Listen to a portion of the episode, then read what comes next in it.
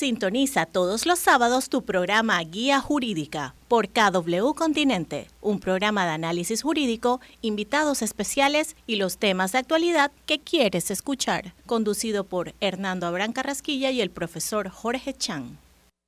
Un gobierno que escucha, luego de atender directamente las inquietudes de los pobladores de los distritos de Donoso, Omar Torrijos Herrera y La Pintada. Además de la participación ciudadana, el Consejo de Gabinete autorizó la modificación del texto original del contrato con Minera Panamá, eliminando términos y cambiando varios artículos del contrato en los temas que preocupaban a la población.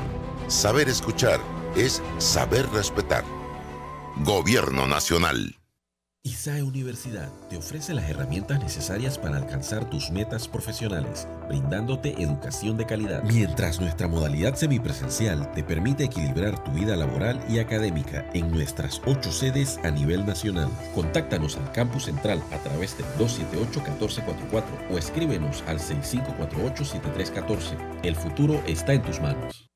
ISAE Universidad te ofrece las herramientas necesarias para alcanzar tus metas profesionales, brindándote educación de calidad. Mientras nuestra modalidad semipresencial te permite equilibrar tu vida laboral y académica en nuestras ocho sedes a nivel nacional. Contáctanos al campus central a través del 278-1444 o escríbenos al 6548-7314. El futuro está en tus manos. Sintoniza todos los sábados tu programa Guía Jurídica por KW Continente, un programa de análisis jurídico, invitados especiales y los temas de actualidad que quieres escuchar, conducido por Hernando Abrán Carrasquilla y el profesor Jorge Chan. Muy buenos días Panamá, muy buenos días amigos que nos escuchan a través de KW Continente.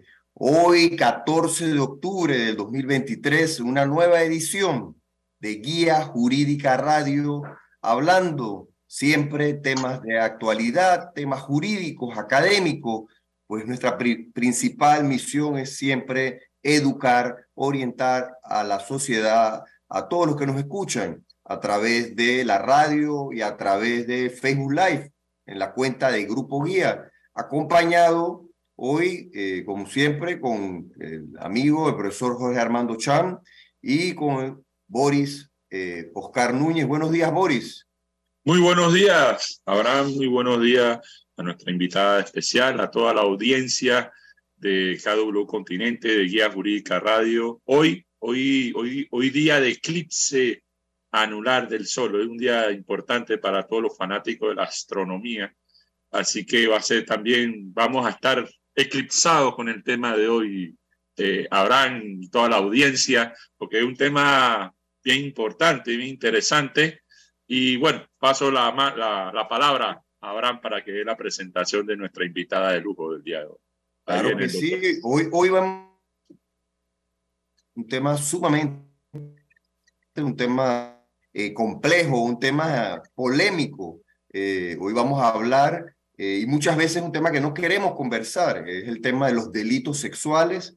Hoy con eh, con expertos y, hoy tenemos a una invitada, es una abogada de familia, es una abogada penalista, es docente, hoy tenemos eh, gremialista, miembro del grupo guía, capítulo de Panamá Oeste, y pues eh, estrenando aquí con nosotros en, en Guía Jurídica Radio a la licenciada Suki Yar.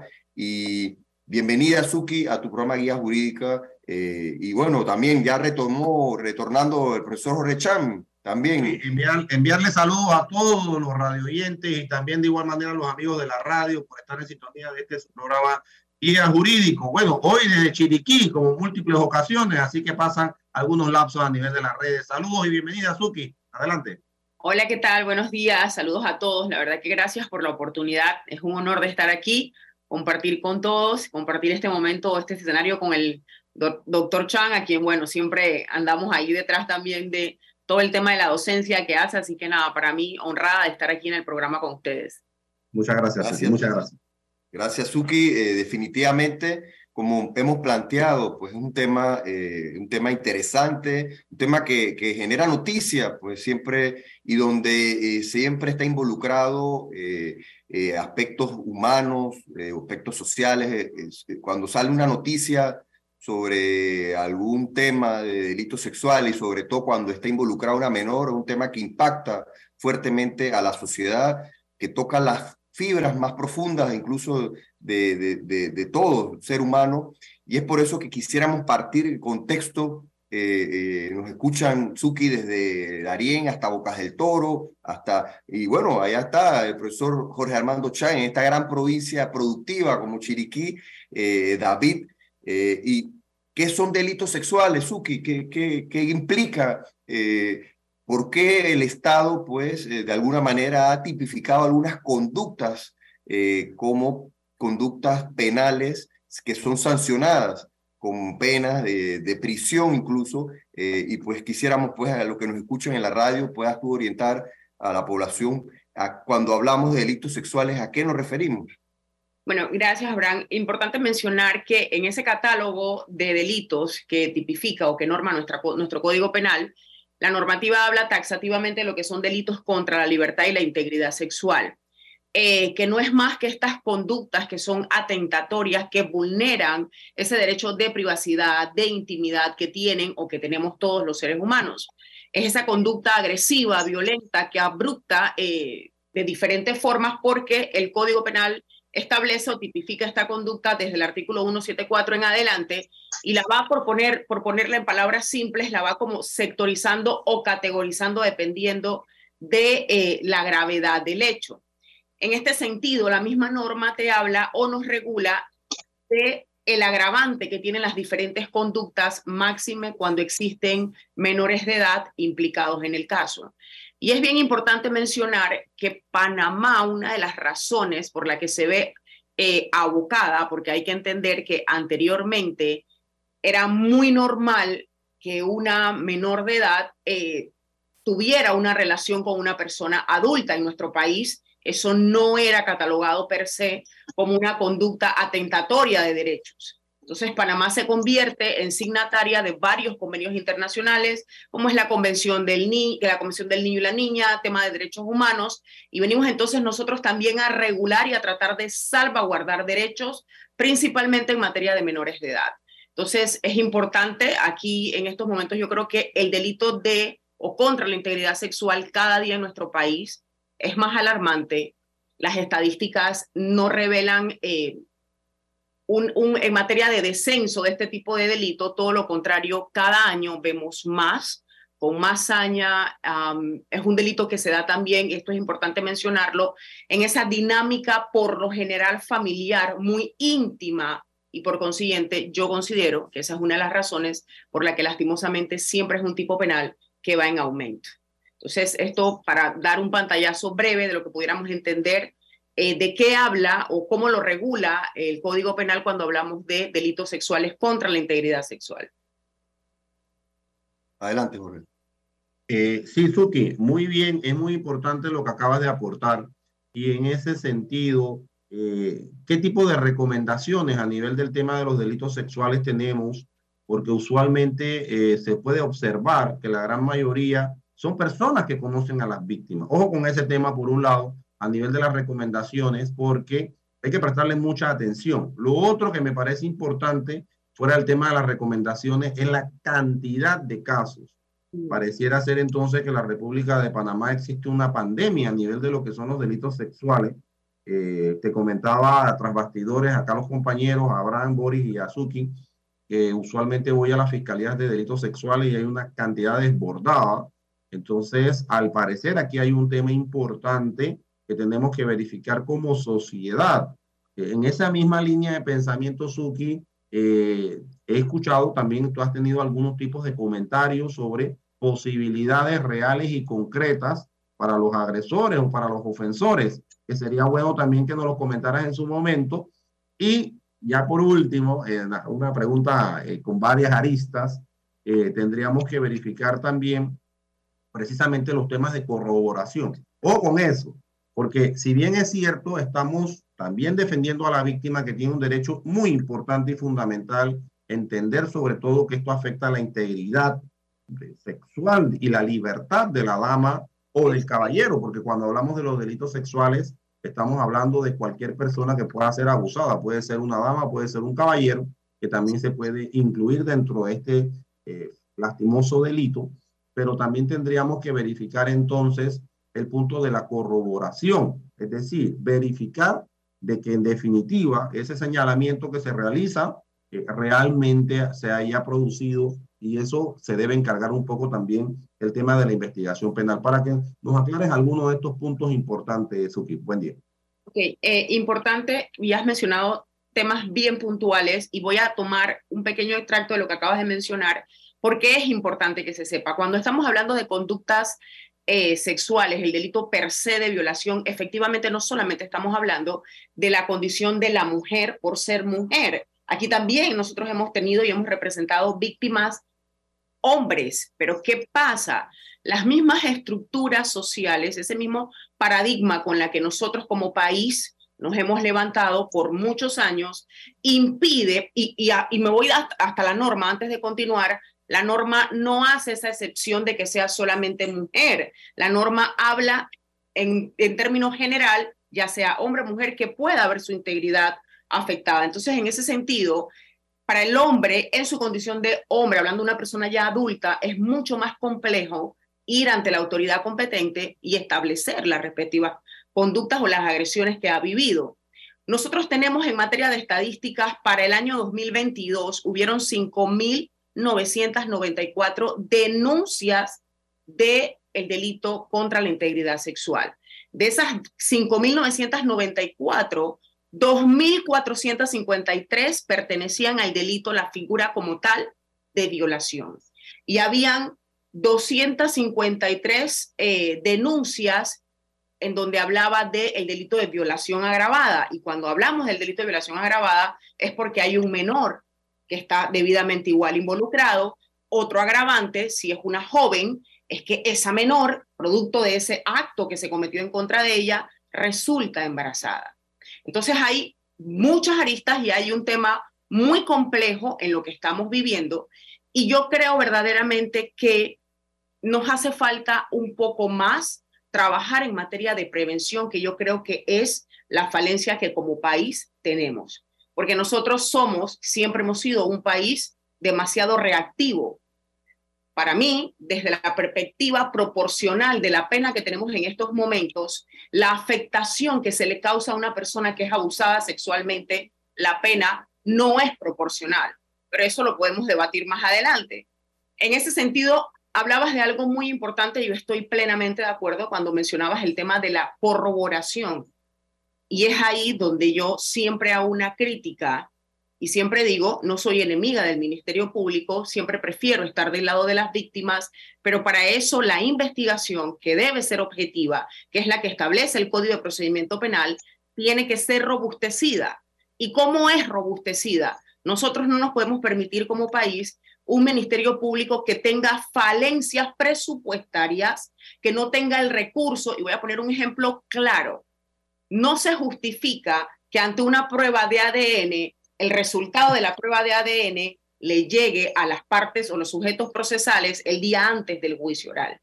¿Por qué ocurren este tipo de escenarios? Porque el Ministerio Público tiene una carencia, a Dios gracias, tengo entendido que este año le aprobaron el presupuesto que finalmente pidió, pero para que exista esa corroboración, el Ministerio Público, que es el ente natural investigador, tiene que tener una investigación robusta. Todo su aparato investigativo tiene que estar preparado, eh, robustecido con los implementos que se necesitan. Y para mí hay una falencia. E, e, eso es una parte del proceso. La otra, no podemos seguir teniendo víctimas que no sientan que hay un sistema de justicia que las protege y que después de haber agotado todas las etapas del sistema penal acusatorio, se le haga la justicia, porque al final la víctima lo que está pidiendo o lo que clama a gritos es justicia. Y un punto importante, estas estadísticas que yo acabo de dar, que son del 2022 y que para este año 2023 hay 3.375 denuncias hasta julio del 2023, es el reflejo de la falta de prevención que vivimos como país en este sentido, en estos tipos penales, y que no estamos mirándolo como una prioridad a proteger a las víctimas o a las potenciales víctimas más cuando se trata de menores de edad. Muy bien muy interesante. vamos a hacer una primera pausa, Suki. Eh, tenemos pregunta acá del profesor Boris Núñez. También queremos preguntarte al regresar. Todo el mundo cuando habla de delitos sexuales solo piensa en violación. Hay otros tipos de delitos. Quisiera que tú nos compartieras, lo que nos escuchan en la radio, cuáles son esas conductas que hay, que establece el código, que a veces pensamos que, no son delitos y son delitos. Y hablaremos un poco también de eh, esa atención a la víctima que tú has comentado. Adelante, Roberto, vamos a una pausa y regresamos con nuestra invitada especial. Universidad te ofrece las herramientas necesarias para alcanzar tus metas profesionales, brindándote educación de calidad. Mientras nuestra modalidad semipresencial te permite equilibrar tu vida laboral y académica en nuestras ocho sedes a nivel nacional. Contáctanos al campus central a través del 278-1444 o escríbenos al 6548-7314. El futuro está en tus manos. Un gobierno que escucha, luego de atender directamente las inquietudes de los pobladores de los distritos de Donoso, Omar Torrijos Herrera y La Pintada. Además de la participación ciudadana, el Consejo de Gabinete autorizó la modificación del texto original del contrato con Minera Panamá, eliminando términos y cambiando varios artículos del contrato en los temas que preocupaban a la población. Saber escuchar es saber respetar. Gobierno Nacional. KW Continente. Somos tu radio. Sintoniza todos los sábados tu programa Guía Jurídica por KW Continente, un programa de análisis jurídico, invitados especiales y los temas de actualidad que quieres escuchar, conducido por Hernando Abrán Carrasquilla y el profesor Jorge Chan. De vuelta a su programa Guía Jurídica, aquí conversando con Suki Yar, nuestra invitada especial del día de hoy, hablando sobre delitos sexuales. Y queríamos, antes de la pausa, Suki, y, poner, y no perder la línea del contexto, porque siempre aquí estamos orientando y educando, cuáles son esas conductas. Aparte, siempre asumimos o pensamos que que solamente violación es una conducta sexual, es la conducta sexual más común eh, pero hay otras conductas que a veces eh, incluso eh, queremos orientar a los que nos escuchan. como ejemplo, tener pornografía de menores en posesión es un ejemplo, pero te dejo a ti para que nos comentes antes para pasarle la palabra a Boris. No sé si quieres, Boris, preguntar. No, dale. Prefiero aprovechar que le responda la pregunta y después yo le hago la mía. Adelante. Gracias.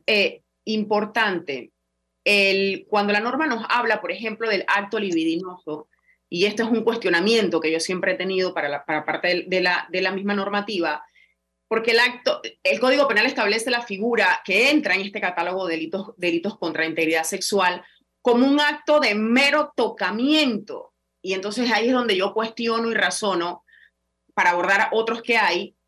Cuando tú hablas de un mero tocamiento, ya sea una persona adulta o un menor de edad, sabemos nosotros como sociedad el impacto que tiene ese mero tocamiento hacia una víctima. Ese es un tipo penal.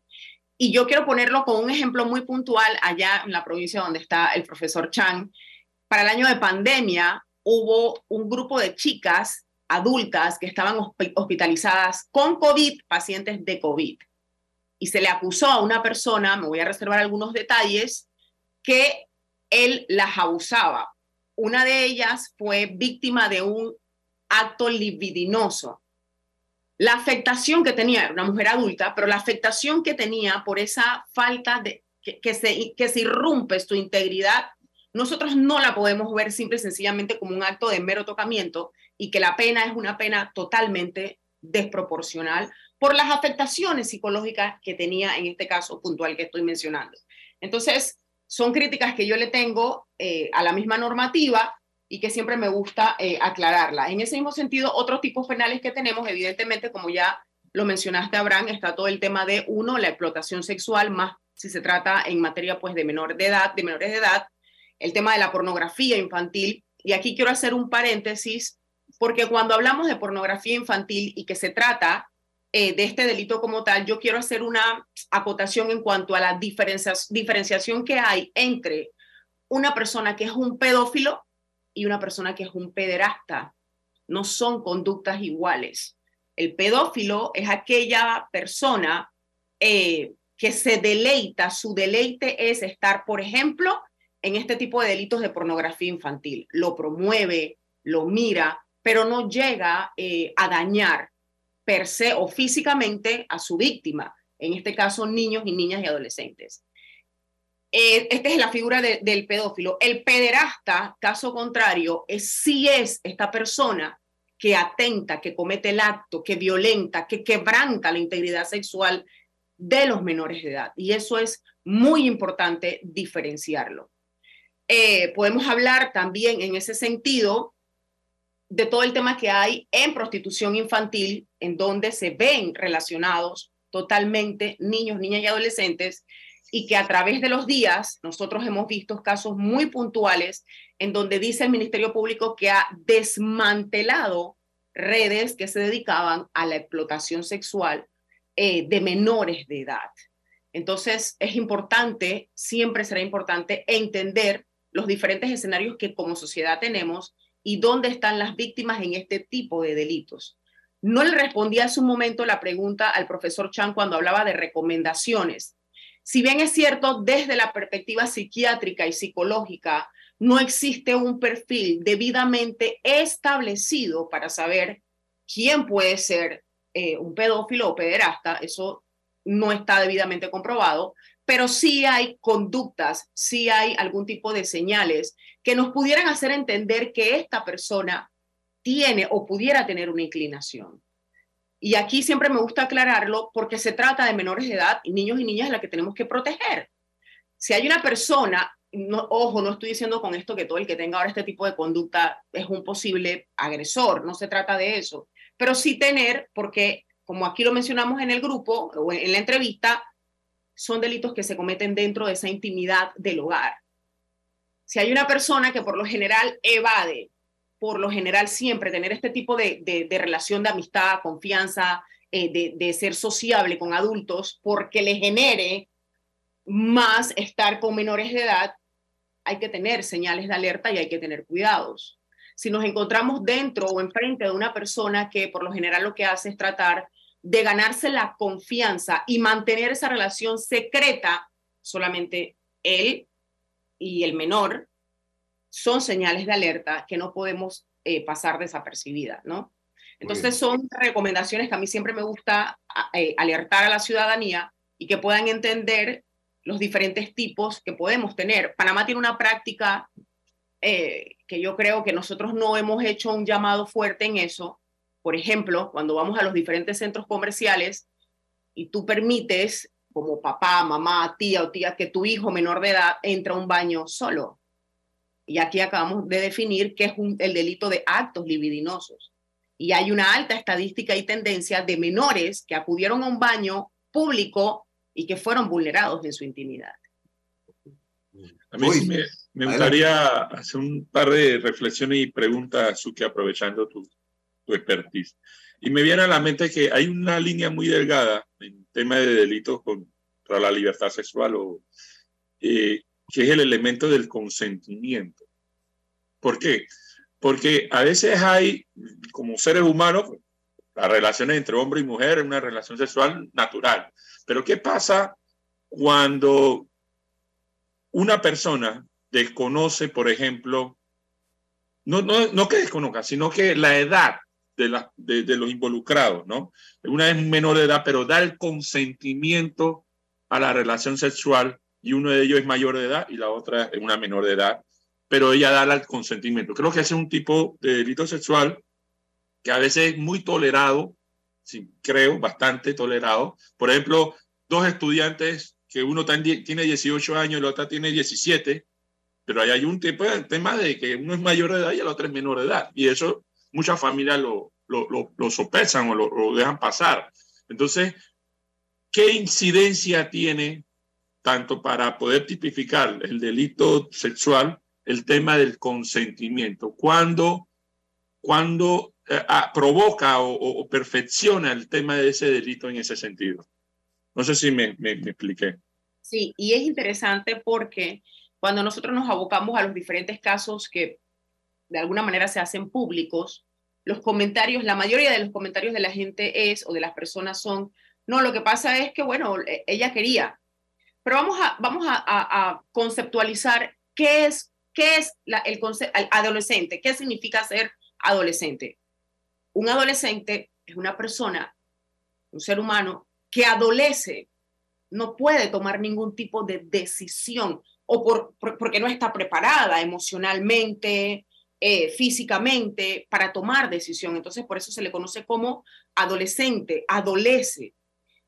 En el caso muy puntual que estás mencionando, cuando, se, cuando hay, y, creo que uno de mis primeros casos fue en ese sentido, la chica tenía 16, se hicieron novios, él tenía 17 y cumple la mayoría de edad. La norma habla en el 176, eh, habla de las edades 14 y menor de 18, aunque medie consentimiento.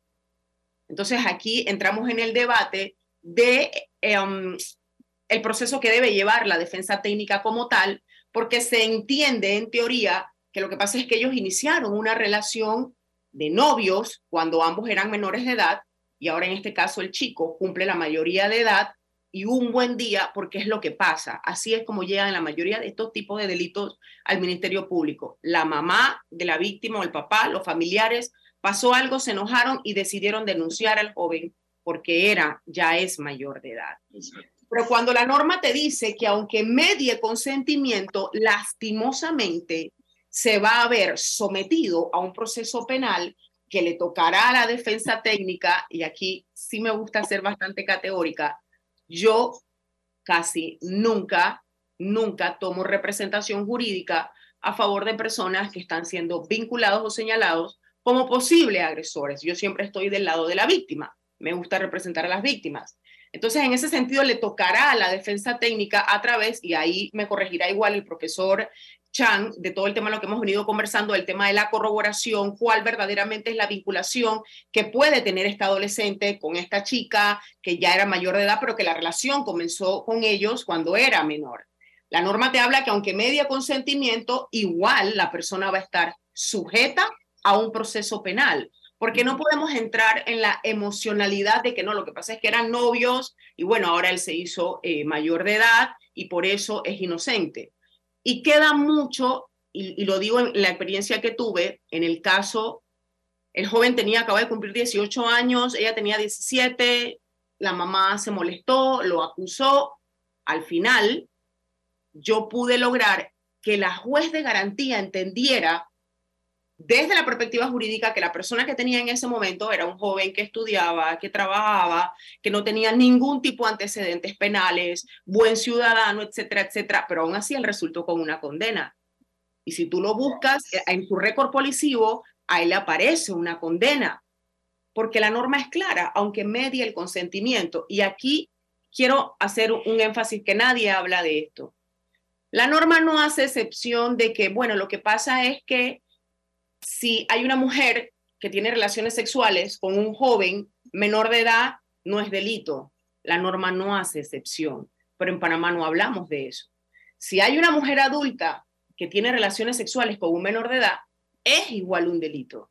Y es igual una persona que se va a ver, si se le denuncia, si se pone en conocimiento a las autoridades, sujeta a los rigores de un proceso penal.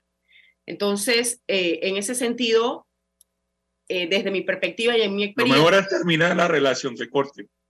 Mira, yo, yo tengo un hijo adolescente, bueno, no, ya, ya él es mayor, tiene 19 años y mi recomendación, digo, aparte de que lo tiene totalmente prohibido, siempre le digo, pida, pida la cédula. Y de la cédula.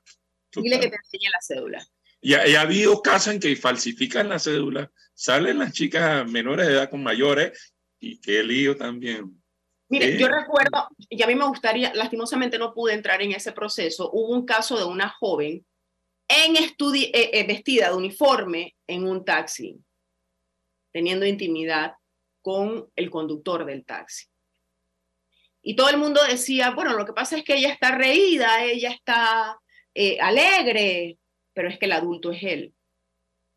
Y Panamá tiene jurisprudencia en ese sentido. Yo revisaba una sentencia de la Corte en donde hablaba que lo que se pretendía era que porque era un señor que vendía paletas y tenía 52 años y la chica tenía 17, pero como no leía, no sabía ni leer ni estudiar, quien lo representaba decía, no, lo que pasa es que aquí eh, nosotros no podemos permitir porque el señor carece de algunas connotaciones. Y la corte dijo, no, lo que pasa es que él es una persona de 52 años o una joven de 16 años. Eso le otorga ventaja. Y eso es lo que también hay que ver dentro del procedimiento. La ventaja que tiene la persona por ser mayor de edad sobre esa persona que es menor de edad que de repente no se puede o que no se puede defender y que no tiene la capacidad de tomar decisiones. Hay, hay, muchos, hay muchos temas con relación a este punto eh, y sobre todo con el caso que colocaba Boris. Eh, bueno, yo tuve muchísimos casos de, de, esta naturaleza y usualmente lo que se consiguieron la suspensión condicional del proceso.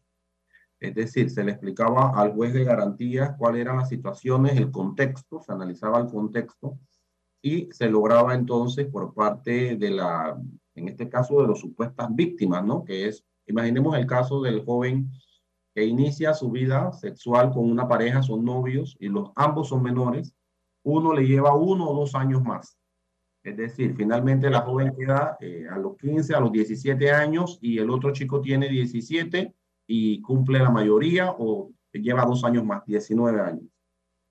Usualmente lo que se, se realizaba en ese aspecto era una suspensión condicional del proceso en donde a la persona no se le, se le mantenían los antecedentes penales porque se le lograba analizar o entender sobre todo al juez de garantía que el contexto iniciaba desde ese momento, que era una relación de novios, que bueno, el padre o la madre colocaron la denuncia, como muy bien lo explicaba Suki, por un tema en particular, alguna molestia X, Y, Z, y que finalmente lo que se buscaba era que la persona no tuviera afectado por 10 años, porque desde el momento en que tenemos los antecedentes se mantienen por 10 años con vigencia, y lo que se le explicaba también a los jueces en algunas ocasiones es que imagínense un chico iniciando la vida laboral o profesional o estudiantil universitaria, y después sale de la universidad y le va a aparecer, no le va a aparecer porque eh, la pena menor, le va a aparecer delitos sexuales Imagínense, cualquier persona se espanta ante una situación como esa. Entonces, bueno, también hay, habían algunas de esas alternativas que se buscaba.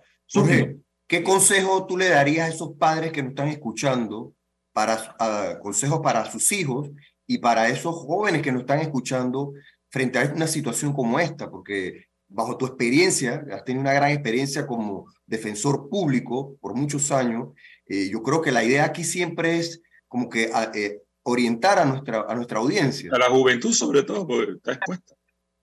Sí, no, eh, con relación a ese punto sería lo siguiente, sería, eh, lógicamente ambos tuvieron una relación, en este caso siendo menores, y el chico tendría que acercarse sobre todo a la, a la chica, que usualmente no está de acuerdo porque los padres son los que presentan la denuncia y está un poco incómoda con la situación. Los padres de este, de este joven tendrían que dirigirse y hablar con los padres de la chica para que finalmente limen las asperezas necesarias y si ya la relación terminó o si ellos se oponen a esa relación, entonces no terminar dañándole la vida, porque usualmente es lo que sucede cuando se le colocan antecedentes penales a un joven a esta edad. Se le daña toda su reputación, toda su trayectoria profesional y le tiene una afectación muy grave.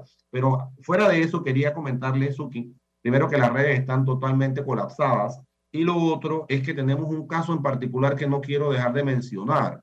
Eh, lógicamente no voy a colocar el nombre, pero menciona algo como esto. Fui violada por un tío a los nueve años y hasta los trece. Le dije, cuenta acá que le, dice, le dijo al papá y que al parecer también fue violada por el padre, según lo que nos cuenta. Eh, en el nunca se me hizo juicio, comenta la persona. Eh, salió por medida cautelar al expediente no le dieron el tiempo para que yo pudiera defenderme, entiendo. Y hoy eh, hay pruebas. Sí, nadie hace nada. Entonces, mira lo que pasa cuando nosotros exponemos este tipo de situaciones y que lógicamente eh, esta persona pues ha escrito y más adelante nos, nos comenta o escribe de la posibilidad de poder reunirse contigo. Entonces, eh, bueno, lo dejo ahí abierto porque realmente nosotros en este tipo de programas que es netamente académico, sin, sin faltarle respeto nunca a nadie, a ninguna autoridad, ni mucho menos, pero sí tratamos de dar las mejores recomendaciones y situaciones. Y sí me gustaría escuchar tu comentario con relación a este caso en particular de una persona que ha escrito en las redes y nos ha dicho, me ha pasado esto, fui violada, eh, le comento a mi padre, me viola también, lo, expongo ante, la, ante las autoridades, al parecer, parecer, al parecer hubo una medida cautelar, dicen que al parecer no se le ha hecho juicio y, y lógicamente está afectada. Esa es parte de los temas que realmente nosotros con este tipo de programas estamos tratando de alertar a la comunidad, alertar a la sociedad sobre el tema de que las víctimas tienen que presentar la denuncia y muchas veces reiteramos eso, pero y en este caso, que yo digo, analizando el contexto, porque no hemos visto ninguna carpeta, según lo que ella misma nos cuenta, eh, parece ser que no hay la respuesta. ¿Qué pudiéramos eh, mencionarle o comentarle a esta persona que ha puesto su caso aquí en Guía Jurídico Radio a esta hora de la mañana? Sería interesante saber si, eh, y usted profesor Chan también lo sabe, si la joven eh, jugó este rol de poder convertirse en, en querellante, ¿no? Porque yo siempre hago énfasis a las víctimas y les digo, ustedes simple y sencillamente no pueden, ponen la denuncia y después ya no quieren saber más del proceso. Es importante que la víctima se convierta en querellante. Sería muy interesante saber si la joven logró eh, constituirse en querellante, cuáles son los elementos que hay dentro de esa carpeta, cómo se dio el hecho, verdaderamente cómo está vinculado el papá o cómo puede estar vinculado el tío, el abuelo, no, no recuerdo eh, qué es lo que comenta, pero lo importante es la medida cautelar, me llama la atención, en este tipo de delitos, por lo general, por lo general, eh, y más si está Suquillar como abogada creyente, siempre va a pedir la detención provisional. Entonces sería interesante saber que, cuál fue la medida cautelar que le impusieron. Y, y aclaro, o sea, eh, omitiendo unos detalles, a mí han venido a mi oficina a decir, necesito que tú me ayudes en esto, porque al final del día no puedo entender cómo una medida cautelar, un juez de garantía eh, concede que sea un reporte periódico, 15 y 30. Entonces, hay que ver, y si me puede contactar, pues, belleza, nosotros siempre estamos a la disposición, qué es lo que ha ocurrido, cuál es el estatus del caso, y lo que sí es importante, que no desista. ¿Y, y prescriben, los, Suki, prescriben los delitos sexuales? No, no. Suki, en esa línea, yo quisiera aprovechar ese ejemplo, ese caso eh, que, que este, este eh, esta persona que ha, planteado su caso personal en las redes y lo ha expuesto, ¿qué recomendaciones tú le puedes dar?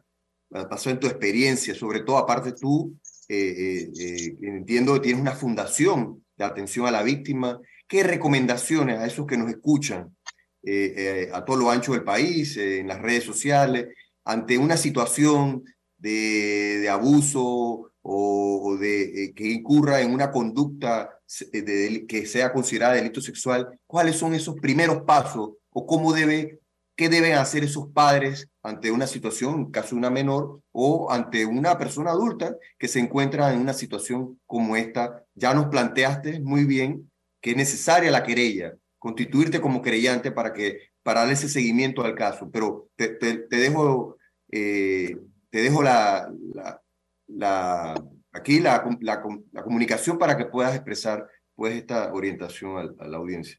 Siempre importante es que la víctima nunca se sienta culpable de lo que ha tenido o lo que está afrontando, porque entendamos que este tipo de delitos causa un impacto psicológico muy fuerte en las víctimas. Y es por esto que yo siempre hago hincapié, aunque algunas personas me llamen populista, de que nadie puede estar excluido y pensar que no es problema mío, porque al final nuestra próxima generación, tal vez el 15% de los adultos del mañana, son los jóvenes, los niños y los adolescentes que fueron hoy abusados sexualmente. Entonces, de esa premisa, ¿cuál es la sociedad que estamos construyendo? Entonces, la víctima que jamás se sienta culpable de lo que le ha tocado lastimosamente vivir. Dos, sin importar quién sea, porque lastimosamente y digo porque ah, ahora el 15 de noviembre, si no me traiciona la memoria, voy a un juicio oral en donde quien abusa y agrede sexualmente a la hija es el papá en el proceso de la reglamentación de visita.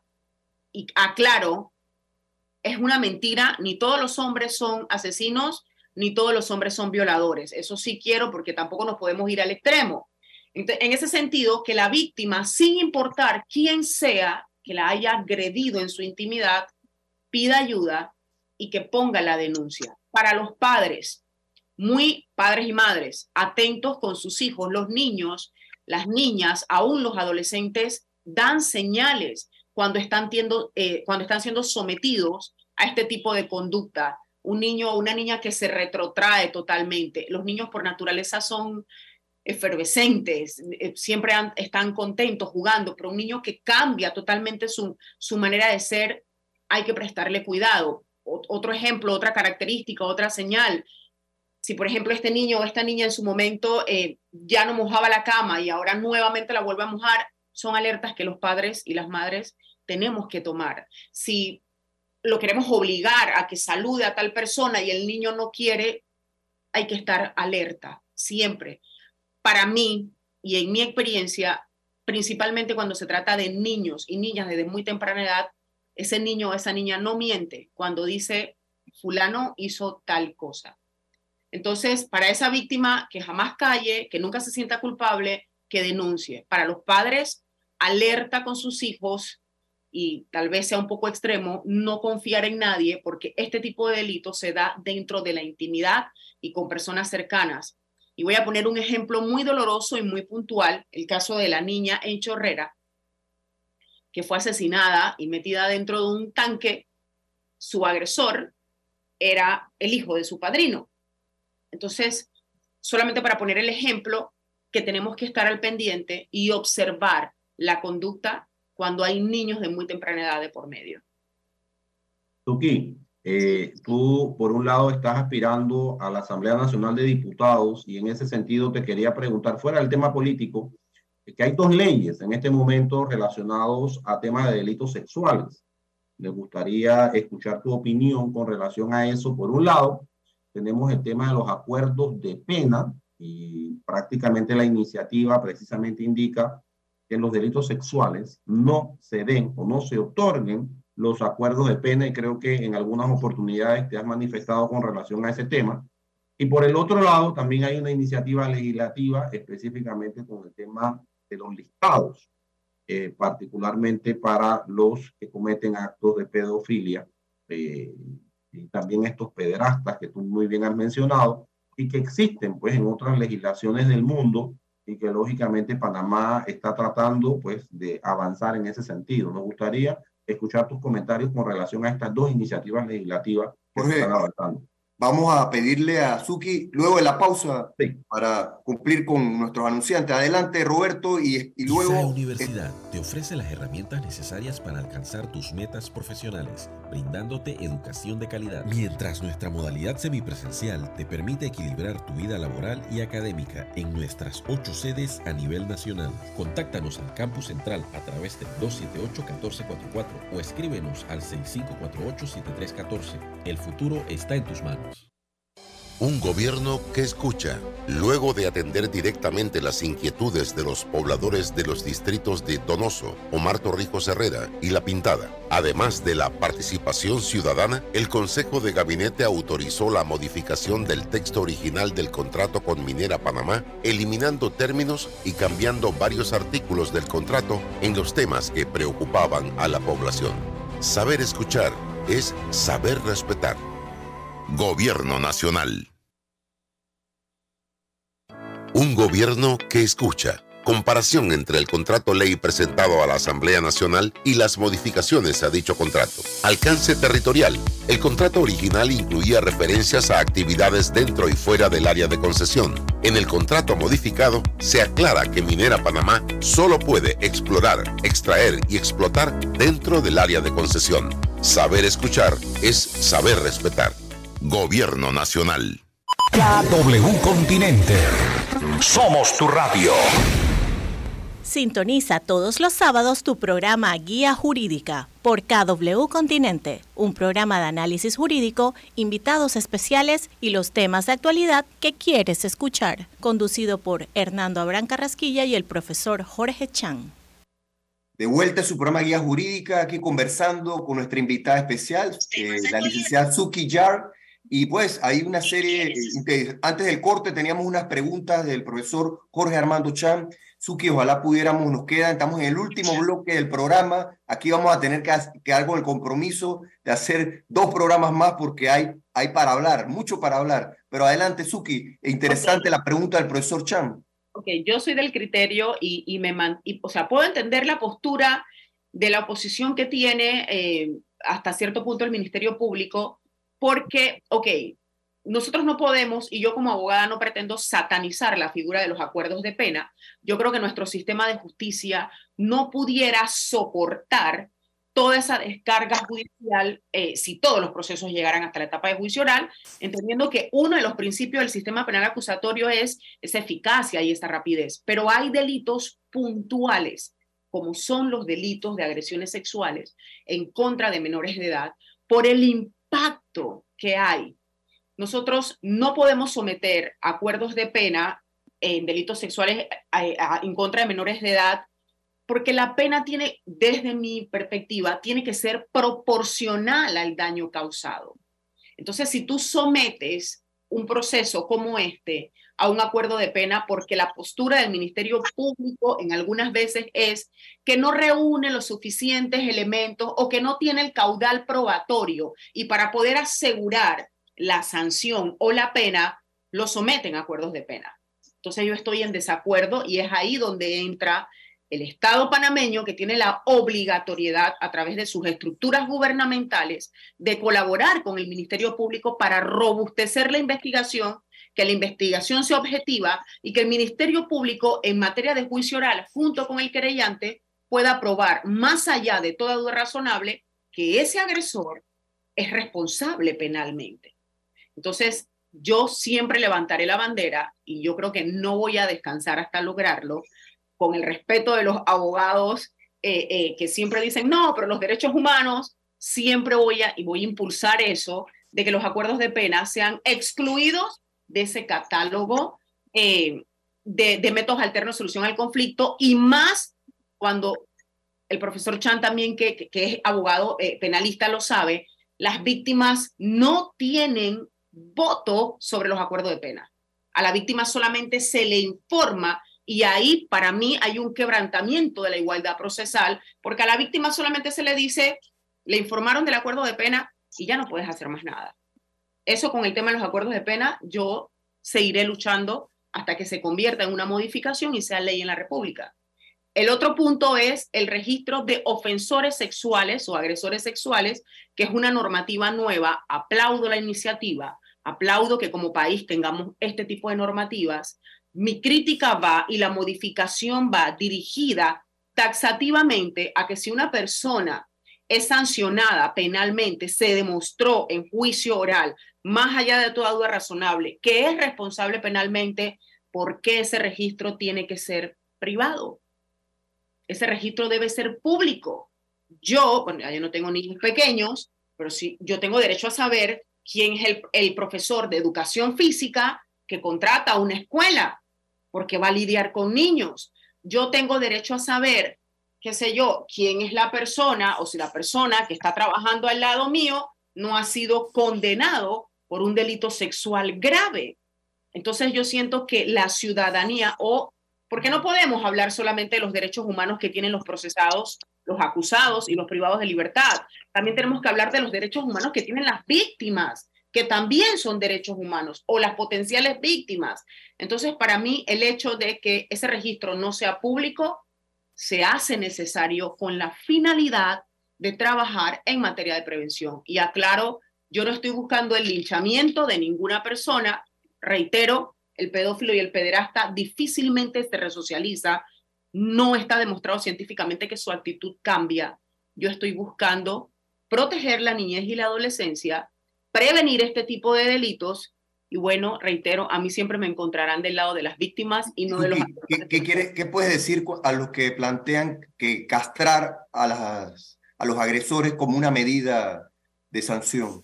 Bueno, yo me mantengo en mi postura, solo que no hablo enérgicamente de ella porque en su momento eso causó todo un revuelo, pero si ustedes me preguntan a mí, y lo siento, al final del día me dicen, no, pero es que la castración no funciona, dime lo que quieras, estamos hablando de la proporcionalidad del daño que le has causado a una víctima. Tú te has, has escuchado una declaración de un niño o una niña que dice, fulano de tal me abusó, entonces yo sí creo en la castración. Pero como sé que eso no es una realidad que en Panamá se va a dar porque no se quiere debatir y porque no debatimos nada ¿ah? en materia de prevención, No queremos debatir de los no acuerdos de pena. No queremos debatir del aumento de penas para este tipo de delitos. Menos van a debatir de castración. Y reitero, si me preguntan a mí, yo lo siento, pero yo creo en la castración física, solo que tengo que bajarle la intensidad. Lo, lo impulsaría en una reforma constitucional. Totalmente. Prevención, Suki, prevención. ¿Qué podemos hacer? Porque al final no queremos llegar a estos niveles de sanciones, eh, de aumentar penas. ¿Cómo podemos lograr? Y sobre todo cuando vemos que los delitos vienen en aumento, ¿Cómo podemos lograr como sociedad? ¿Qué recomendaciones podemos darle a las autoridades que nos escuchan? Muchas autoridades nos están escuchando en este momento, mucha gente comentando en las redes sociales, mucha gente presentando casos, situaciones, y después te invito a que puedas ver, leer con calma los comentarios. Eh, ¿qué, ¿qué, recomendaciones de prevención? Y, y, en el último minuto, porque ya nos quedan sí. escasos cuatro minutos, quería comentar, pedirte que nos hables de tu fundación, ese, esa lucha que estás haciendo dónde pueden contactarte, porque eh, es importante, hay quienes pues ahí quieren incluso hablar contigo, han pedido en las redes sociales que quieren tener un encuentro contigo, presentarte tu, sus casos. Adelante. Perfecto. Uno, primero, tenemos que empezar como país a reconocer la problemática que tenemos, no la podemos seguir invisibilizando. Hay que trabajar en materia de prevención, hay que abordar en las escuelas, hay que hablar con los profesores, con los docentes. De hecho, desde nuestra organización, nosotros nos hemos dirigido a diferentes escuelas a capacitar a docentes. ¿Qué debes de hacer cada vez que tienes un niño en esta condición? ¿Qué no debes de hacer? Inclusive nos vamos más allá dándole capacitación a los padres de las diferentes escuelas.